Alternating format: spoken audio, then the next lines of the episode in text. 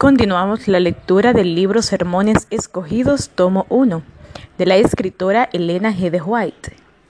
En esta ocasión leemos en el capítulo 11, el cual se titula Buscando faltas. El enemigo está trabajando en aquellos que se han colocado del lado de la duda y la incredulidad con los que no solamente no están satisfechos con hallarse en esa condición ellos mismos, sino que todo el tiempo están presionando a otros a tomar la misma actitud, pues quieren que otros crean tal como lo hacen ellos.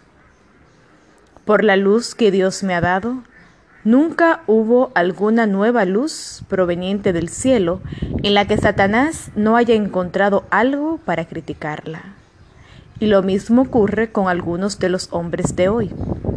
Critican cosas pequeñas, desean la luz, pero viene el enemigo como lo hizo con los habitantes de Nazaret y aunque el Espíritu de Dios les dijo que Jesús era el ungido, y Cristo les dijo en qué consistía su obra, quebrantar el poder del enemigo y dar libertad a los oprimidos, desatar las ligaduras de impiedad y de predicar el Evangelio a los pobres. Según Lucas 4:18, ellos permanecieron en la duda y en la incredulidad. Sin embargo, me parece que no tomamos estas cosas en serio, ni aprendemos de ellas las lecciones que deberíamos aprender. Apareció la incredulidad y el diablo se aprovechó de ello y comenzó a trabajar, y empezaron a decir entre sí, ¿quién es este? ¿No es este el hijo de José y María? En el mismo momento en que este pensamiento surgió en sus mentes, ellos comenzaron a desarrollarlo y ustedes conocen los resultados. Se levantaron, se apoderaron de Cristo, lo llevaron a la cumbre del monte y trataron de eliminarlo. Ahora bien, la naturaleza humana no ha mejorado desde entonces. La naturaleza humana es todavía la naturaleza humana. Ellos le sacan provecho a cualquier cosa que pueda distraer la mente se puede ver en sus ideas. Lo he visto una y otra vez. Ellos, los líderes de la iglesia, están haciendo planes para la obra de Dios, tratando de crear programas que impulsen el desarrollo de la obra de Dios.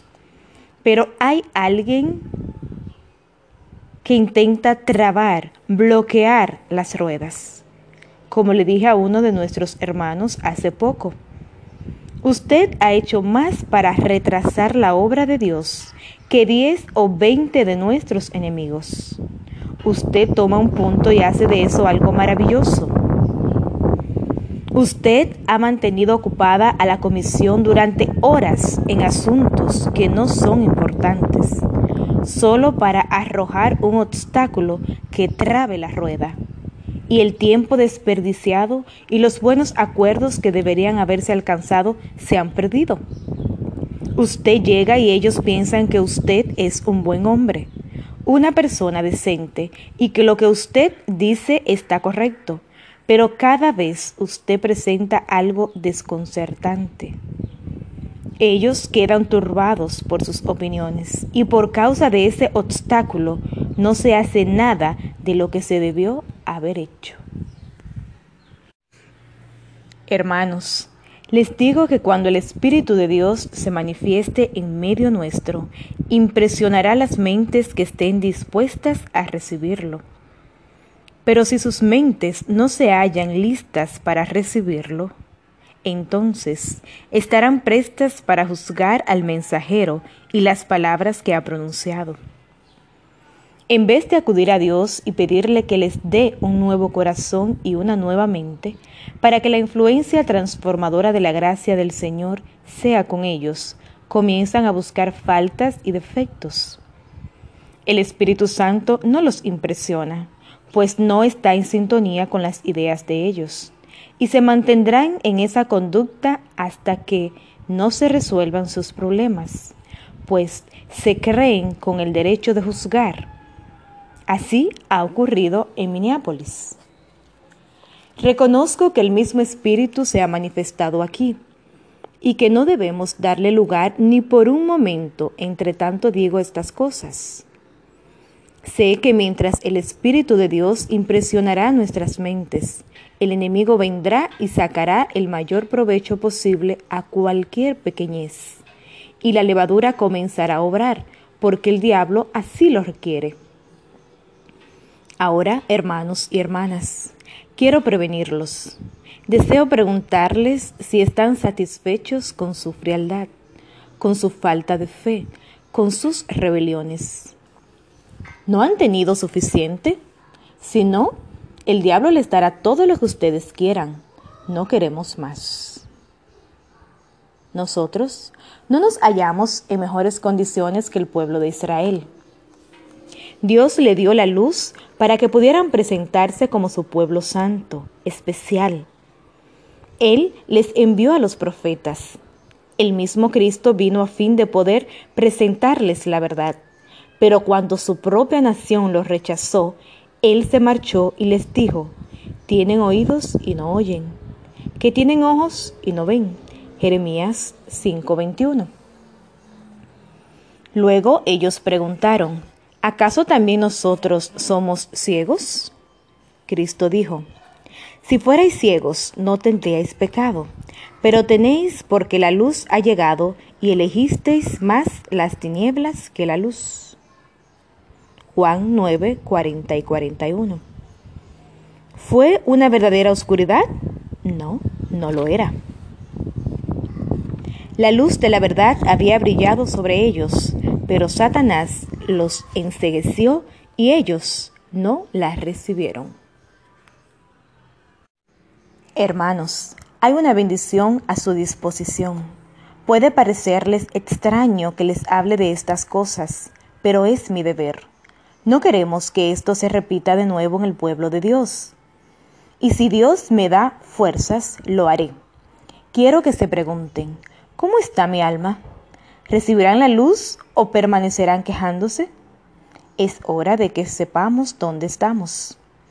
Deberíamos tener la oportunidad de orar, hablar y buscar a Dios.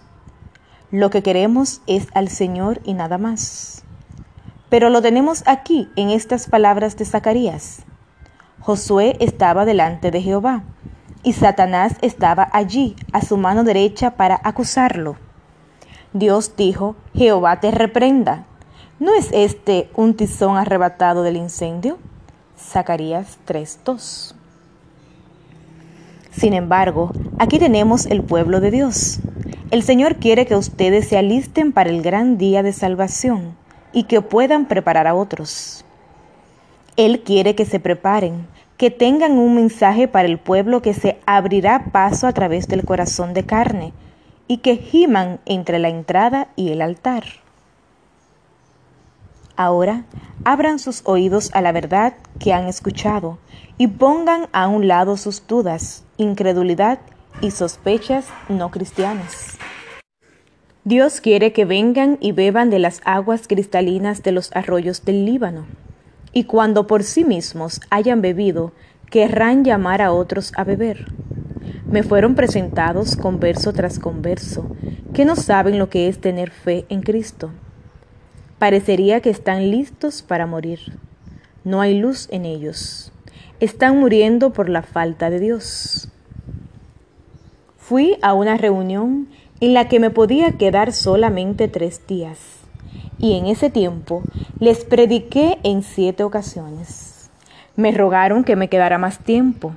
Parecían hambrientos y se levantaban y hablaban de cuánto estaban y deseaban esta verdad y esta luz pero el diablo estaba dispuesto a realizar su obra para apagar la luz. Y muchos están prestos a permitir que así suceda. Ellos no saben qué es una atmósfera pura, pero ojalá que el Señor nos ayude a estar rodeados por la luz de su gloria. Que Dios nos ayude a obtener una posición ventajosa frente al enemigo, a fin de que tengamos nuestras mentes separadas de las cosas de abajo y aferradas a las de arriba. Cristo, al hablar con la gente de su tiempo, le dijo que habían cegado sus ojos y cerrado sus oídos para que no vean con los ojos ni oigan con los oídos, y se conviertan y que Él los salve. Se les había dado la luz, pero no querían recibirla. Las tinieblas estaban sobre ellos. Vinieron y buscaron los pequeños defectos y alejaron las mentes del pueblo de la verdad solemne que era para ellos. Ahora, ¿qué en cuanto a nosotros? No queremos matarnos aquí trabajando por ustedes, pero ¿acaso trabajarán a favor de ustedes mismos? Queremos saber si la gran bendición del Señor descansará sobre nosotros y si nos daremos cuenta de que Dios ha derramado sobre nosotros su rica luz y gloria. Esta es mi oración.